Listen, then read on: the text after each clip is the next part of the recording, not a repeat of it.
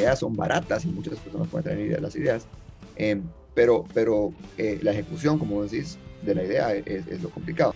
Bienvenidos al episodio 055 de Crece o Muere, el podcast en el cual tuvimos una entrevista apasionante con Ben Ulka, quien está especializado en el tema de innovación, y que tuvimos un episodio en el cual charlamos mucho de cómo aplicar la innovación a tus ventas para poderte anticipar a cambios en el mercado y si no también poder reaccionar. Pero si quieres conocer más de cómo aplicar esta innovación a tus ventas, pues quédate y crece. Hola a todos y todas, bienvenidos a Crece o Muere, el espacio que se ha dedicado a recopilar experiencias, errores, conocimientos y situaciones reales de un apasionado vendedor. Y como dice William Burroughs, cuando uno deja de crecer, empieza a morir. Mi nombre es Diego Enríquez Beltranena y me considero un puto amo de las ventas. Bueno, pues Ben, bienvenido, muy buenos días, ¿cómo estás? Qué gusto en saludarte y bienvenido a Crece o Muere, el podcast. Y como me gusta iniciar a mí, me gustaría que te presentaras y que le contemos a la audiencia quién es Ben. Ok, pues gracias por tenerme aquí, Diego. Em, pues mira, yo soy chapín eh, eh, de corazón y, de vida, nacido, crecido. Em, digamos que mi carrera tengo dos, como dos etapas de mi carrera. Los primeros 10 años estuve enfocado mucho en, temas de tecnología para desarrollo. Em, estudié una carrera que se llama Sistemas Simbólicos, que es una mezcla entre ingeniería de sistemas, filosofía, psicología, lingüística y lógica, y, busca un poco la relación entre la humanidad y la tecnología. Y me enfoqué mucho en el tema de desarrollo rural, desarrollo internacional a través de tecnología. Eh, luego seguí estudiando y saqué una, una MBA y una maestría en finanzas y, mi vida tomó un giro interesante hacia la innovación. Tuve el privilegio de, estudiar y, y, tener de mentores a, a expertos eh, de clase mundial en, que llevaban 40, 50 años trabajando con, con Fortune 500 eh, temas de innovación. Entonces, aprendí en muy poco tiempo eh, muchas cosas relevantes a, la innovación de negocios y paré regresando a Guatemala a, liderar un esfuerzo de innovación de país por unos años con el Consejo Privado de Competitividad y, y Pronacom y Ministerio de Economía. Y luego eh, me pasé a multiinversiones, donde, donde, donde estuve a cargo de innovación ahí por tres años, montando, digamos, el sistema de corporativo de innovación de multiinversiones en, en las unidades de negocio. Em, pero mi sueño siempre ha sido regresar un poco al tema de, de innovación social, eh, cómo impactar más al, al país. Em, entonces, hace tres años lancé un negocio propio que se llama Happy, em, eh, Human API, eh, el, nombre viene de eso. Em, y, lo que realmente busca o el enfoque nuestro es innovación sistémica. Entonces, ¿cómo, cómo logramos eh, encontrar formas más innovadoras de resolver problemas de fondo, digamos, de, país? Em, entonces, hacemos mucho análisis sistémico, mucho innovación. Todavía acompañamos a, empresas grandes en particular en, sus procesos corporativos de innovación y cosas así, pero eh, realmente somos más como una incubadora de, de de negocios nuevos que pueden mover la aguja. Hoy por hoy tenemos, digamos, tres negocios que hemos incubado o que estamos en el proceso de incubar, mejor dicho. Eh, uno es Ya Voy, eh, que es un, un, negocio enfocado a, a, cerrar la brecha de confianza entre, entre el, el, dueño de un hogar que quiere darle mantenimiento al hogar y reparar cosas, instalar cosas, etcétera, eh, y todo esa, ese grupo de expertos, técnicos, instaladores, plomeros, carpinteros es un, como un Uber de eso. Eh, entonces, ese es uno de los negocios que estamos montando. Eh, el otro negocio se llama Health Journey, es, está enfocado más al mercado estadounidense, pero eh, está buscando ayudar a, a, resolver un problema sistémico de diabetes. cómo logras que muchísima gente tiene diabetes, cómo logras cambiar comportamiento alrededor de diabetes. Y el tercer negocio, que es la apuesta fuerte que, eh, ahorita que, de mi enfoque eh, se llama Quick Growth y es un, es un eh, estamos intentando automatizar la consultoría para negocios pequeños. Entonces es un software que, que, permite que una empresa pequeña, sin tener que contratar consultores, pueda realmente hacer su estrategia y, y, arreglar las cosas que no funcionan en su negocio y encontrar formas innovadoras de crecer y aumentar sus ventas. Entonces, eh, eso es un poco lo que, lo que estamos haciendo desde, desde Happy. Probablemente vamos a estar incubando un cuarto negocio en el espacio de educación en, en, los próximos años. Eh, que es otro tema que hemos, le hemos dedicado mucho tiempo a tratar de entender desde el punto de vista sistémico. Eh, pero eso es un poco lo que hacemos. Buenísimo, Ben. La verdad que súper interesante y una introducción que nos deja ahorita con la boca abierta. Eh, pues primero que todo, muchísimas felicidades y admirable lo que estás haciendo, dejando el nombre de Guate en alto y sobre todo generar ese impacto positivo en diferentes sociedades, pero que genere un impacto macropaís, eso creo que es súper importante.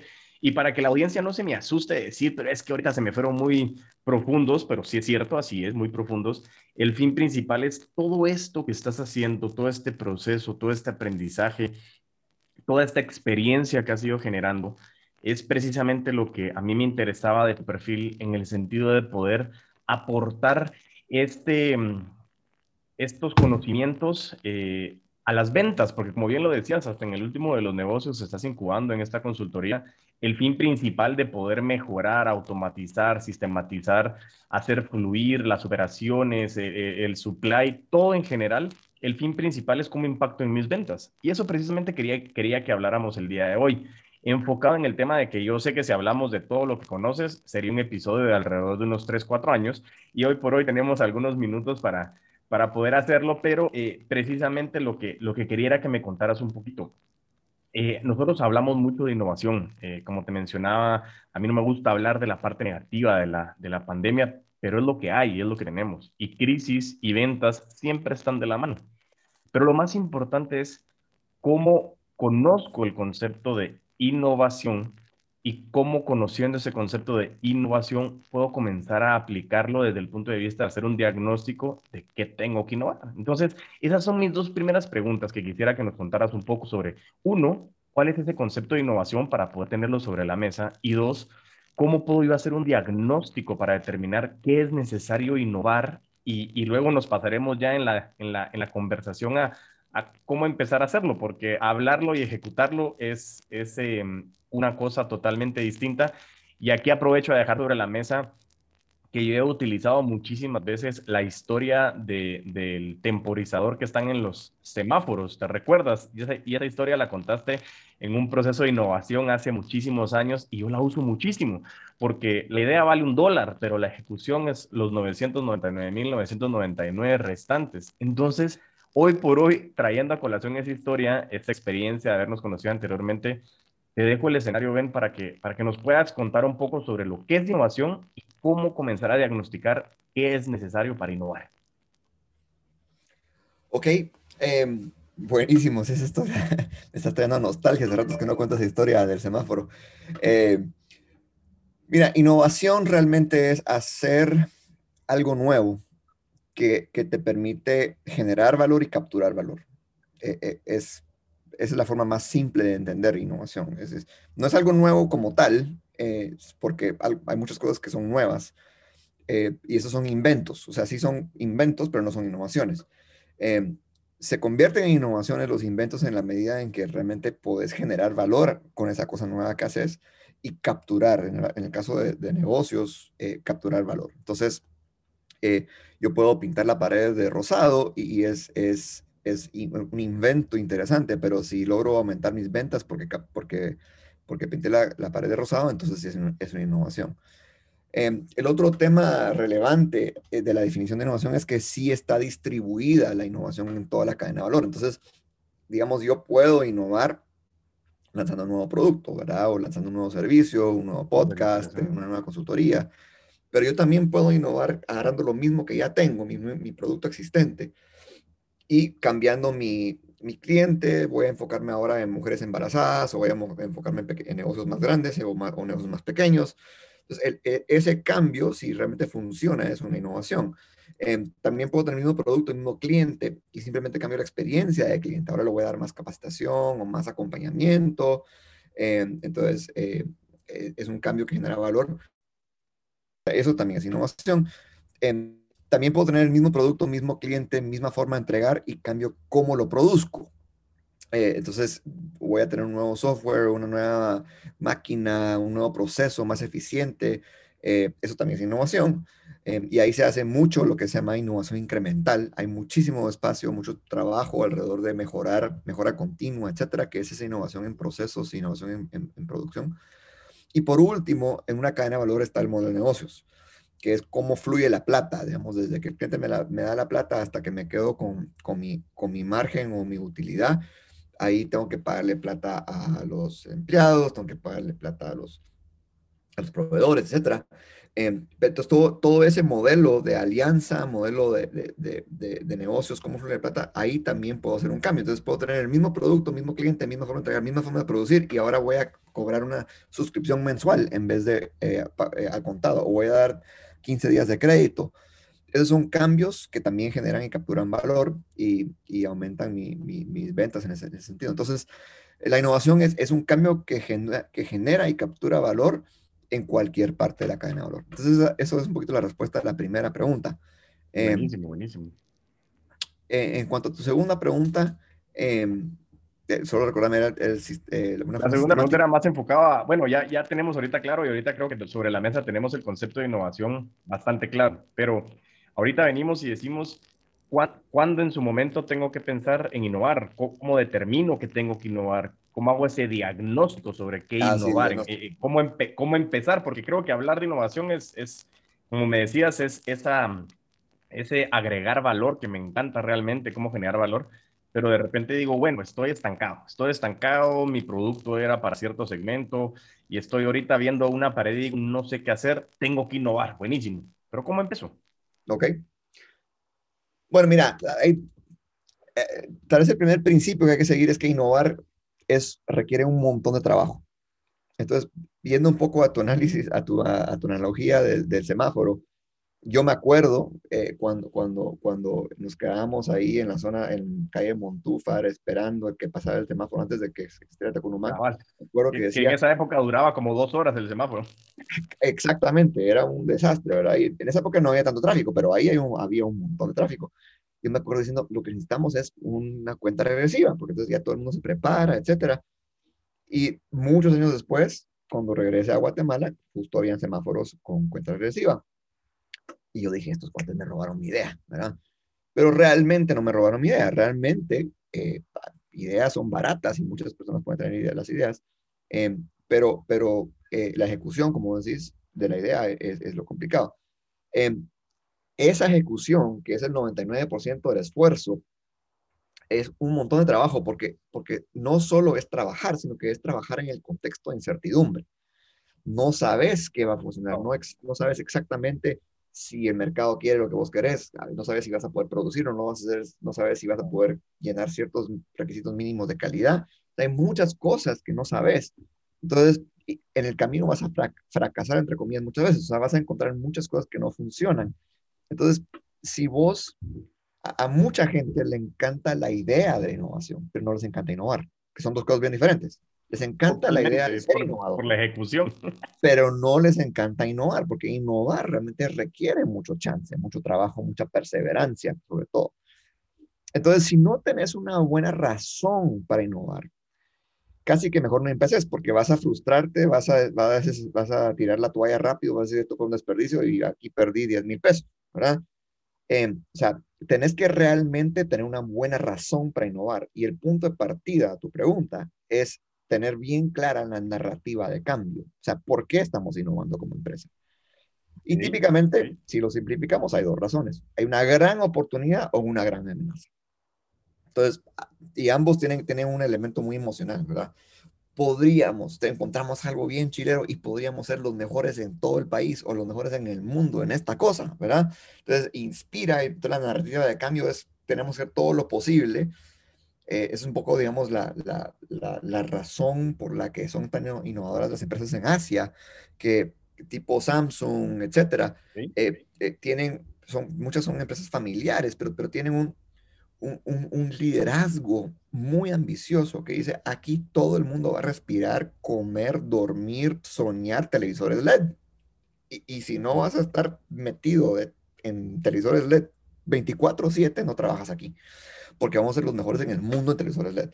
Y es un poquito esa, esa narrativa de cambio, es, es esa inspiración que te emociona mucho de ser, de, ser, de tener un gran impacto en el mundo.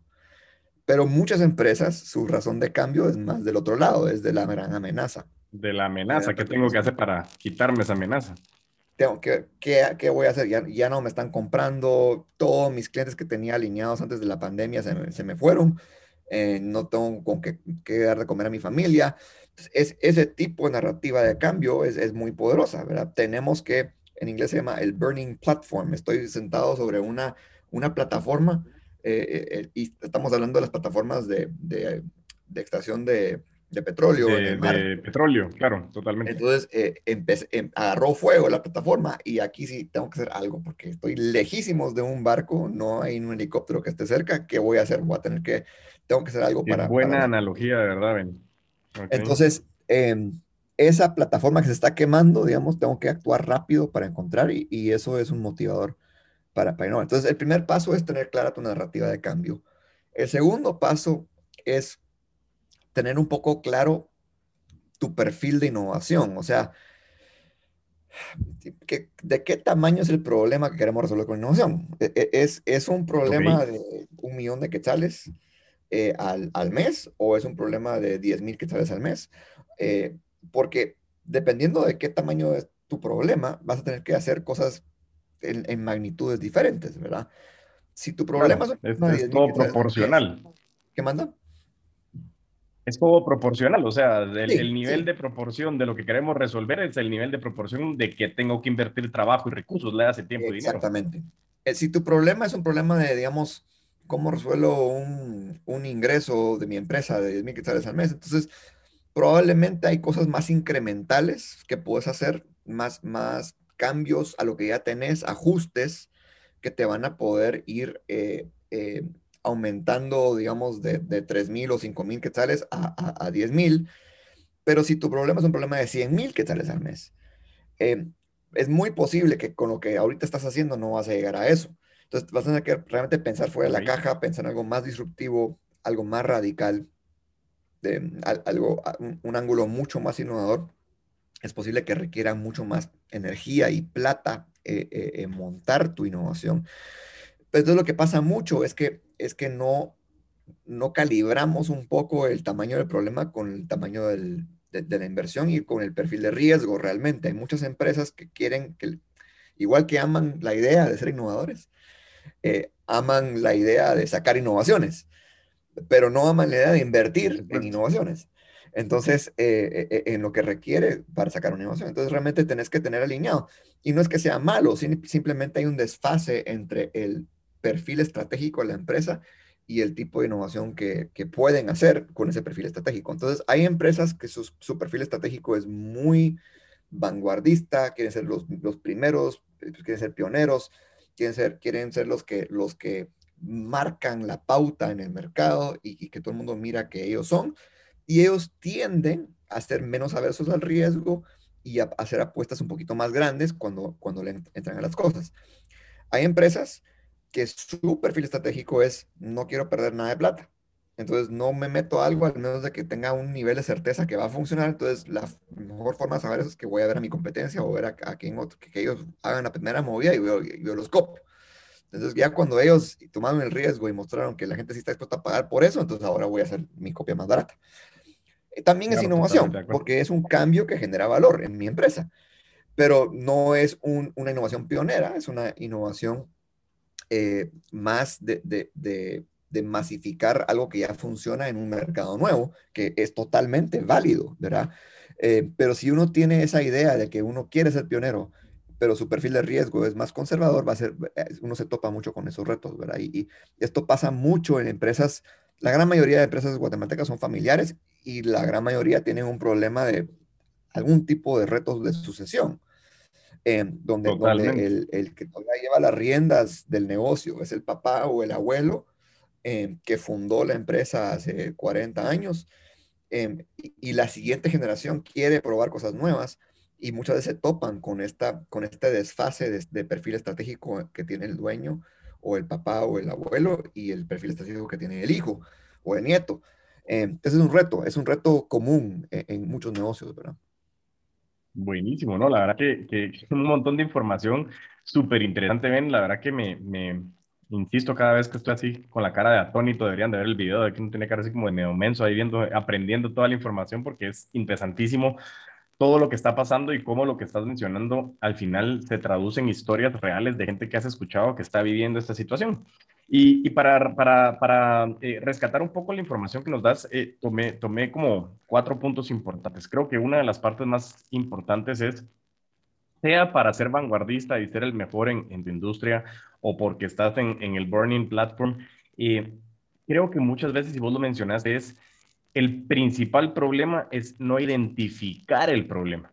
Y eso puede llegar a ser un enfoque muy importante, porque si no identifico el problema que realmente me está causando el problema, hoy por hoy mi innovación puede ser eh, chiquita o puede ser que estoy innovando en donde no tengo que hacer. Entonces creo que lo primero que tú mencionabas, y eso me parece súper, súper de valores, principalmente aprender a parar, aunque estemos en la plataforma que se está quemando, y decir, necesitamos esos 10 segundos de pausa y decir, ¿cuál es el problema?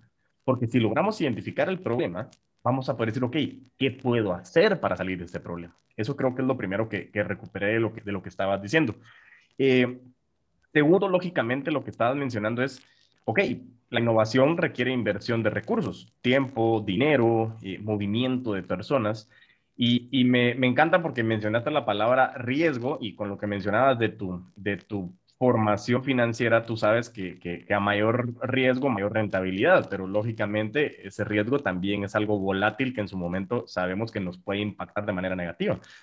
Y eso es a lo que no estamos acostumbrados y eso me, me, me, me, agrega mucho valor a mí y a la audiencia desde el punto de vista de, el vendedor tiene muchas cosas parecidas al emprendedor. Eh, y en uno de los episodios hablábamos con Alan Taveras y hay una frase espectacular que él decía que como vendedores o como emprendedores tenemos que aprender a vivir cómodamente con el riesgo, porque si no estamos viviendo con riesgo, eh, no podemos crecer y, no hay manera de poder desarrollarte e innovar si no hay riesgo. Y ese es un gran problema que surge en las empresas guatemaltecas y centroamericanas que quieren mantenerse en esa zona de confort. Entonces, yo no te estoy diciendo que nos arriesguemos como locos, pero sí creo que estás mencionando de que el riesgo es importante para evaluar cuál es esa rentabilidad para ser vanguardistas o para salir de ese problema que tenemos enfrente. Esta era la segunda que quería recuperar, que creo que era en ese punto principal. Y de ahí me surge una, una pregunta, porque eh, nosotros hablamos en el proceso de ventas y a mí me pasa muchas veces que me dicen, Diego, necesito que me ayudes porque no estoy cerrando proyectos. Sí, no estoy cerrando mis ventas, buenísimo.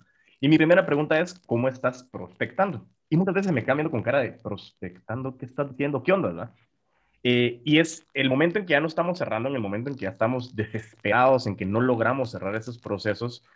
Eh, en la parte de ventas, es decir, ¿qué tanto prospectas? Es abundancia de prospectos, es abundancia de cierres. Y se nos olvida prospectar, por eso es que en su momento nos quedamos sin cierres. Y ahora mi pregunta desde el enfoque de la innovación, ven, enfocados en ese burning platform, porque creo que es lo más común que, tenemos, el decir cómo salgo de este momento, en lugar de tener esa, esa eh, ambición, que no digo que no exista, pero que es más común en Asia, como bien decías vos, ¿cómo evitamos tener que llegar a esa burning platform desde el punto de vista de que yo necesito prospectar para tener más cierres? ¿Cómo evito estar en ese momento? Lógicamente creo que la pandemia nos vino a tirar a todos un balde de agua fría en la cara porque nadie se lo esperaba pero no es la única crisis. Entonces, no sé si la pregunta es válida en el sentido de decir, ¿cómo o qué acciones podríamos tomar nosotros enfocados en la innovación para evitar llegar a esa burning platform? Ok. Em, mira, yo, yo, creo que sí, em, la, la, presión que genera un, eh, una crisis tiene, es un arma de dos filos, ¿verdad? Eh, por, un, por un lado, esa presión puede ser muy positiva porque te mueve a ser más eh, ambicioso, más perseverante, un poquito más creativo también a probar cosas que no has, probado antes. Y, y, por otro lado, puede sentirse muy abrumador y uno puede perder la esperanza, ¿verdad? Y, y, decir, no sirvo, no sirvo para nada y no voy a poder lograr nada, etc. Entonces creo que tal vez el primer, el primer punto de partida para tu, tu pregunta es, es importante eh, tener la mentalidad de que sí podés, ¿verdad? De que sí podés salir de esta crisis. Em, y canalizar tu energía, tu preocupación, canalizarlo hacia proactividad, ¿verdad? Entonces ese es el primer, el, primer punto. El, segundo punto es cuando ya eh, estás en este modo de cómo logro resolver esto, creo que sí hay, hay como tres pasos importantes, tres, cuatro pasos importantes que uno en el mundo de ventas específicamente debe tomar. Em, el, primer, el, primer paso es, tener claridad si el problema que nuestro negocio o nuestro producto resuelve realmente existe. Porque muchas veces tomamos un, nos inspiramos con y, nos emocionamos con un producto o tomamos un trabajo en, una empresa que quieren que, seamos vendedores, em, pero, pero no, no necesariamente estamos tan claros si el problema realmente existe, ¿verdad? Em, y, y, luego cuando ya tenés claro que sí existe, que sí hay personas que tienen este problema, eh, nosotros nos, nos, pasó en uno de los negocios que montamos, em, armamos un, un Mercedes-Benz, digamos, de, de, de, de, solución, bien chilero. Y cuando empezamos a, a, a lanzar ventas, no compraban, ¿verdad? Y, y, la gente no compraba. Entonces nos, pusimos a, investigar un poco y nos dimos cuenta, hablando con gente que llevaba muchos años en este espacio en el que estábamos entrando, nos dimos cuenta que, que nuestra solución era un poquito abrumador para el perfil que estábamos tratando de, de, ayudar, digamos. Em, entonces, ahorita estamos justo en el proceso de rediseñar el producto y sacar una, una versión mucho más simple, mucho más light, que solo resuelve un problema o tal vez dos o tres problemitas en vez de resolver 20 problemas.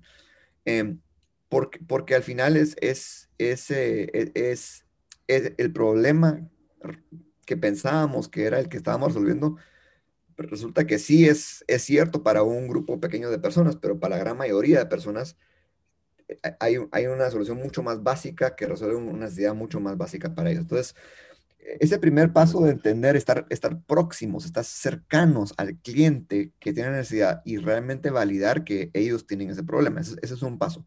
El otro paso es decir un poco de toda la gente en el mundo que tiene esta necesidad. ¿Quiénes son los que más sufren porque no tienen mi solución?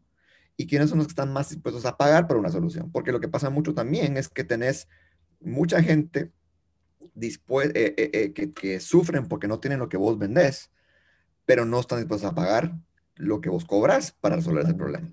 Entonces, hay una, una matriz que usamos mucho. Venís y haces, ah, sistemáticamente venís y decís, bueno, ¿quiénes son las 20 tipos de personas que podrían comprar mi producto o mi solución? ¿verdad? Entonces, mamás con niños pequeños menores de 5 años, mujeres embarazadas, eh, empresas pequeñas que trabajan con eh, eh, niños pequeños, eh, y así te vas, una lista bien específica de personas y luego los, los, los, plasmas en esta matriz. Entonces, en, una, en un eje tenés sufre mucho, sufre poco, y en otro eje pone, tenés, tienen, están muy dispuestos a pagar o no están dispuestos a pagar. Y te vas a dar cuenta que de 20 grupos de personas a las cuales les podrías vender, hay tres o cuatro que están en este cuadrante superior derecho que sufren mucho y que a la vez están dispuestos a pagar. Eh, entonces, si uno tiene, digamos, claro eso, es un poquito más fácil orientar los esfuerzos de ventas. Decir, ok, ¿cómo logro ahora encontrar esa gente? Resulta que de repente, digamos, mamás con niños pequeños es un grupo que sufre mucho y que está dispuesto a pagar, eh, eh, que viven en, en las siguientes cinco zonas, ¿verdad? entonces, bueno, ¿cómo logro encontrar a esas mamás con niños pequeños que viven en esas cinco zonas. Entonces, tu, tercer paso realmente es tratar de, apalancarte en, tu red para encontrar. A, nosotros nos ha servido mucho, en vez de tratar de venderles, eh, tratar de solo entenderles, ¿verdad? Eh, puedes preguntar, miren, nadie conoce a, alguien con hijos pequeños eh, para, para entrevistarla, para entender un poco eh, si, si, si esta es mi solución que yo tengo les va a funcionar o no. Eh, entonces, te dan 15 minutos de su tiempo por teléfono eh, y, y, mira, estamos pensando lanzar esto, contame un poco más. Al final del día, probablemente muchos de ellas dicen, bueno, si, si lanzas eso, yo te lo compro. Pero eso no, era la no era la intención, era, era, lo que queríamos era, era entender y aprender. Y vamos ajustando un poco eh, eh, la propuesta de valor. Entonces, cuando uno ya tiene claro que la necesidad sí existe, que entre toda la gente que tiene necesidad hay un grupo que sufre más y que estás más dispuesto a pagar, y uno ya habla con ese, con ese grupo de personas o con representantes de ese grupo de personas, entonces ya creo que ya puedes empezar a prospectar en el sentido clásico de, lo que vos mencionas de la palabra. Entonces decís, ok, em, ¿cómo le hago para sistemáticamente generar leads, eh, generar eh, potenciales compradores eh, en, estos grupos de personas? Em, y digamos que vos tenés más experiencia que, yo en cómo hacer eso, vos, pero, pero en general diría que sí hay ciertos principios Digamos que uno es que es un proceso sistemático, ¿verdad? Lo que e, e, es, es un proceso en el cual semanalmente estás tratando de encontrar 25 personas y hablando con 25 para cerrar dos, ¿verdad? Entonces, estás... la, la fase de prospección, totalmente, de acuerdo. Permanentemente estás tratando de presentarte con más gente, conocer a más gente, porque sabes que tal vez el, el, el, entre 1 y 10% de la gente con la que hablas realmente está en el momento correcto para comprar lo que vos ofreces. Eh, entonces es una combinación no solo de la solución para la persona correcta, sino es la solución para la persona correcta en el momento correcto. No, no, todos están en el momento correcto. ¿verdad? Totalmente de acuerdo. Eh, y luego el tercer, perdón, el, el, el, el cuarto, eh, oh, perdón, el segundo principio, dentro del tercer concepto de paso. dentro del tercer punto. el tercer punto, sí.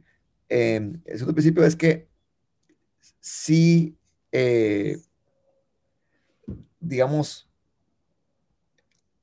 e, es, es, es, algo donde, donde hay que apalancarse mucho en... Aquí hay, no es tan difícil manejarlo porque, digamos, depende un poquito el costo de lo que estás vendiendo, depende si es un negocio B2B o B2C, estás vendiendo a empresas, estás vendiendo a individuos, tu precio es un precio de 50 pesos, un, un precio de 5 mil pesos digamos que hay diferentes metodologías que van a ir variando, eh, digamos, dentro de eso, pero en general eh, sí es un tema relacional. O sea, entre, al final la gente, el, impedimento, siento yo, más grande a comprar es confianza. Eh, confianza de que realmente va a funcionar. entonces, ¿cómo inspiras confianza? Va a ser un poquito difícil inspirar confianza haciendo lo que se llama en inglés el cold calling, ¿verdad? Esas llamadas de eh, cuando te llaman del banco tal. Llamadas de frío. eso, eso, llamadas de, en frío. Em, cuesta mucho y, y el te, te, te, manda por un tubo, ¿verdad? Entonces, hay mucho de entender un poco mi red, a quién conozco yo eh, que podría comprarme eh, de forma personal. Esa es una dimensión. Luego, mi red de multiplicadores. ¿A quién conozco yo que conoce a un montón de gente? Entonces, eso podría, de, de repente, eh, hay alguien que conozco que trabaja en una empresa eh, donde hay muchos colaboradores o, en una cámara, eh, la Cámara de Comercio, la Cámara de Industria, o de repente conozco a alguien que, que, hace mucho, muchos eventos de mercadeo. Entonces, como ir hablando con esa gente también para entender, mira, eh, vos conoces a gente que, les podría servir esta solución. Eh, y luego la tercera es, es digamos, ya irte a, prospección usando listas o, eh, publicidad, de, digamos, herramientas más, más de marketing.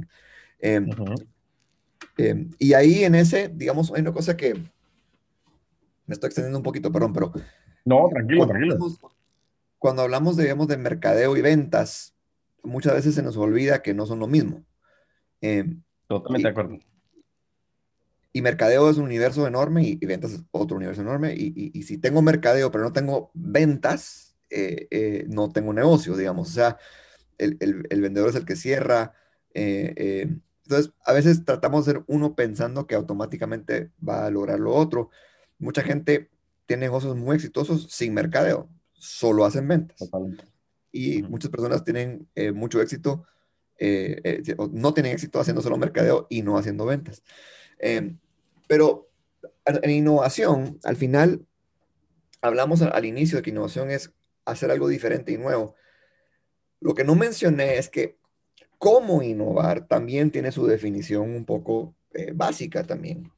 Y, hay mucho que, muchas formas de hacerlo, digamos que en general eh, eh, la innovación es un proceso de divergencia y convergencia, entonces uno busca muchas opciones y luego va combinando y, priorizando y, uno cierra en, lo que y, la razón por la que nos cuesta mucho innovar muchas veces es que porque estamos explorando y priorizando al mismo tiempo. Entonces hace un relajo porque decimos, y si hacemos eso, no se puede. Y hacemos, no se puede. Y hacemos, no se puede. Entonces, e, eso nos permite innovar. Entonces, es importante como crear un espacio protegido para explorar opciones. Pero cuando hablamos de mercado y ventas, eh, es similar a, a innovación de producto o de servicio, en el sentido de que la innovación es combinaciones nuevas de cosas, de, fragmentos que no se habían combinado antes. Entonces, si uno piensa en lanzar un nuevo negocio, un nuevo negocio innovador simplemente es una combinación nueva de cosas que no habías, tal vez ya tenías este, este, esta, mm, eh, e, estos tacos, ¿verdad? Que, que vendías, pero no habías combinado tacos con boda, Em, entonces, a la hora de, ofrecer el servicio de tacos para bodas, em, ya tenés un negocio nuevo interesante. Es similar con el proceso de mercado y de ventas. Muy bueno. Si uno se pone a pensar en, la, en, el, en el journey, en la trayectoria de, la compra de un individuo, hay cuatro, digamos, cuatro etapas por las cuales alguien pasa. La primera etapa es la etapa en la que se, origina la necesidad de que necesito esto, tengo este problema. Entonces, hay un momento en el cual me doy cuenta, híjola, ¿verdad? tengo que comprar X. De repente, si vamos al mundo de, ya voy, eh, hay un momento en el cual me doy cuenta, eh, se, eh, se, está saliendo el agua del techo, entonces voy a tener que hacer una impermeabilización. Va. Ok. Eso es el momento en que se origina la necesidad. Cuando se origina la necesidad, la persona pasa a una segunda etapa que es informarse. Entonces ahí manda WhatsApp, miren muchacha, aquí me recomienda un plomero, o se pone a buscar en Google, dice eh, impermeabilización, eh, arregla techos Guatemala, arregla techos zona 10, ¿verdad? Entonces va, va empieza, a buscar, pregunta en cosas de Wiros. Entonces la gente le, empieza a recomendar gente y, soluciones, etcétera. Y luego en la tercera etapa, que es la etapa de evaluación ya me pasaron tres, cuatro opciones y yo tengo que decidir con cuál me voy a ir. Entonces tal vez hablo con los tres, miro. Y ahí es importante entender cuáles son los criterios que la gente eh, eh, eh, valora más. ¿verdad? Valoro más el precio o valoro más la confianza o, el, o, que está disponible ya porque me urge. ¿verdad? Y luego, Aina, cuando ya tomaste tu decisión, voy a irme por estos cuates, entonces ya está la cuarta etapa de, la compra como tal, ¿verdad? Entonces, ya la toma de decisión, buenísimo. La decisión y como pago y todo eso, ¿verdad? Si uno se pone a pensar, ¿cómo puedo influir yo en cada una de esas cuatro etapas? De una forma sistemática, uno puede innovar en ventas, porque uno dice, en mercado de ventas, porque uno dice, bueno, ¿cómo puedo influir en, en, en, en que el cliente piensa en mí cuando se origina la necesidad. Pues de repente, de repente eh, puedo eh, eh, tener MUPIs que dicen, justo en mayo, cuando empieza a llover, se te está preocupado con que viene la lluvia, ¿verdad? Benita, ya voy. Entonces, esa es una opción. ¿Cómo puedo influir a la hora de la información, cuando está buscando información, pues tengo que aparecer en Google, tengo que tener SEO, tengo que tener, puedo que me recomienden en, en, los chats, etcétera, tal vez un programa de referidos, no sé. ¿Cómo puedo eh, influir en la, en la etapa de evaluación? Pues tengo que resaltar eh, conveniencia, confianza, eh, mejor precio, digamos, los atributos que más, que más y cómo puedo influir en la cuarta etapa, que es la compra como tal, pues que yo acepto tarjeta de crédito, que los trabajos están garantizados, que están asegurados. Entonces, uno va armando un gran menú, explorando un gran menú de estrategias de influencia. Y al final, para innovar en mercado y ventas, uno encuentra combinaciones de esas estrategias de influencia que, nuevas y esa es tu innovación en mercado y ventas. Entonces decís, bueno, tal vez vamos a hacer una campaña en mayo eh, de impermeabilización vía Google eh, y, o, vía Facebook o vía, eh, grupos de, de WhatsApp. Em, y esa es una estrategia posible de mercadeo y ventas.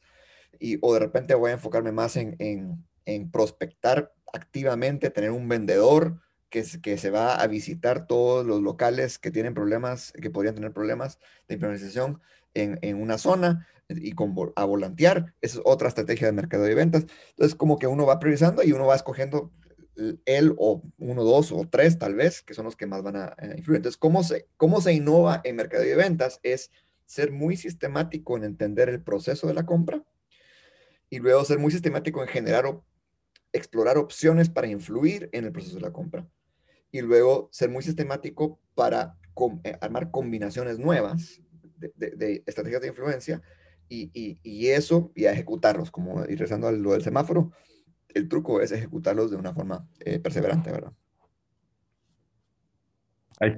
Ya estaba en mute. buenísimo, Ben, la verdad que, que, que me, me, me, dejas atónito porque eh, me traía esa colación algunas ideas, pensamientos bien interesantes. Eh, que por decirlo en el mundo de los seguros, en su momento a la hora de crear productos nuevos, per se no es crear un producto nuevo, es como combino condiciones de productos existentes para crear un producto nuevo que al final no es nuevo, sino es esa combinación.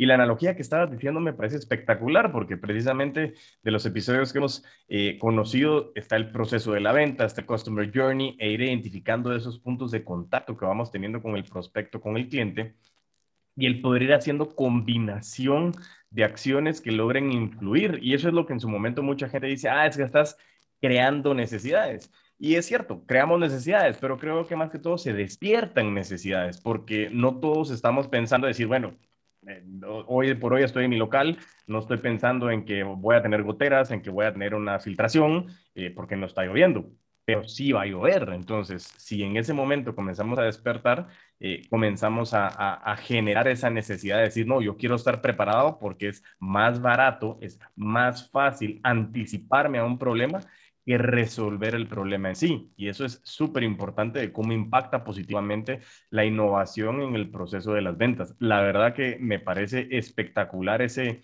esa analogía que, que nos pusiste sobre la mesa en el que nos enseñaste, pero de sobremanera algo súper claro y súper práctico con estos puntos en seguimiento.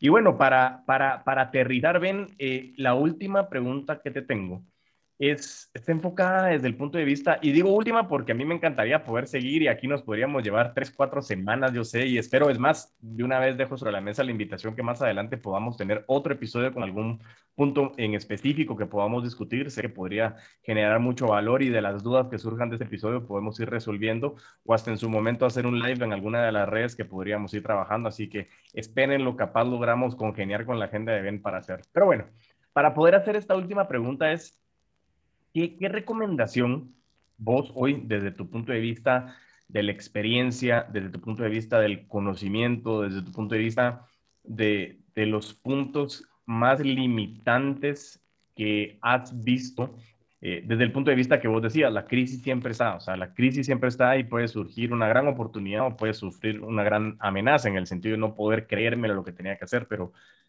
vos hoy como ser humano ven cuál podría llegar a ser una recomendación para todos esos vendedores, emprendedores, gerentes de venta, directores comerciales que están enfrentando un burning platform y decir, ¿qué recomendación le podrías hacer puntualmente de tu experiencia que pueda impactarnos en el sentido de qué podemos hacer en ese momento? No del proceso per se, porque eso ya lo tenemos súper claro, pero una recomendación muy puntual y me encantó mucho relacionado con lo que decías, ese mindset que tenemos que tener de, de creérmelo, pero enfocado en eso, ¿qué nos podría recomendar a este, a este mundo de locos, apasionados vendedores que hoy por hoy, pues lo que queremos seguir haciendo es innovando, creando cosas nuevas, generando nuevas oportunidades, nuevos trabajos? ¿Qué nos podría recomendar desde todo lo que el bagaje del gran Ben Bulka, que, que realmente hoy deja el nombre de Guaten Alto, qué nos recomiendas? Mira, no sé, no sé si soy el más calificado para responder la pregunta, pero, pero creo que em, uno quiere mucho a la gente que te conoce mejor a vos que vos mismo te conoces a ti mismo, ¿verdad? Eh, y, hasta cierto punto, estamos yendo hacia un mundo donde la tecnología empieza a conocernos mejor que nosotros mismos. Em, eh, y, y, ese análisis predictivo eh, es básicamente la regla de la, la, forma de ganar en ventas a futuro em, con algoritmos. Ahora, en el interim, no hemos, no hemos llegado ahí todavía en, muchos espacios y en Guate también estamos lejos de eso, pero, pero esa confianza que te inspira, que un vendedor puede predecir sus necesidades, puede entender lo que tú vas a, los retos que tú vas a tener. Em, y, no tanto necesariamente venderte, pero digamos que ser un, un consejero confiable eh, va, a ser, va a ser clave realmente para tu éxito a largo plazo, un éxito sostenible. Entonces, yo creo que es tomar la actitud de que no se trata de números, se trata de personas con necesidades reales. Em, y, cuando, cuando vos tenés, me voy a inventar, tu mecánico eh, de taller que le estás vendiendo repuestos, em, y cuando vos entendés que ese cuate está sufriendo ahorita porque no tiene cash, no puede pagar, em, y, vos decís, mira, eh, no te puedo dar crédito, eh, pero, pero mira, tal vez puedes hablar con, con estos cuates de mi COPE o estos cuates de este banco que te, que te, que te puedan financiar un poquito. Entonces, realmente te moves no solo para cerrar tu propia venta, sino te moves para ayudar a tu cliente a resolver sus problemas y lo haces de una forma en la cual no, no estás ganando en todo lo que haces, necesariamente eh, eh, plata a corto plazo, pero sí estás generando una amistad. Y una amistad que aunque vos dejes de trabajar donde estás trabajando, vas a continuar platicando con ese, con ese, con ese mecánico y van a seguir siendo amigos a futuro. Em, al final, sí hay mucho, mucho desierto en, en, en, el tema de que uno ayuda y después lo ayudan a uno. O sea, hay mucha, hay, mucha, eh, eh, mucha verdad en comunidad y en generosidad y en amabilidad y en interés genuino en la prosperidad de tu cliente versus interés único en tu propia prosperidad.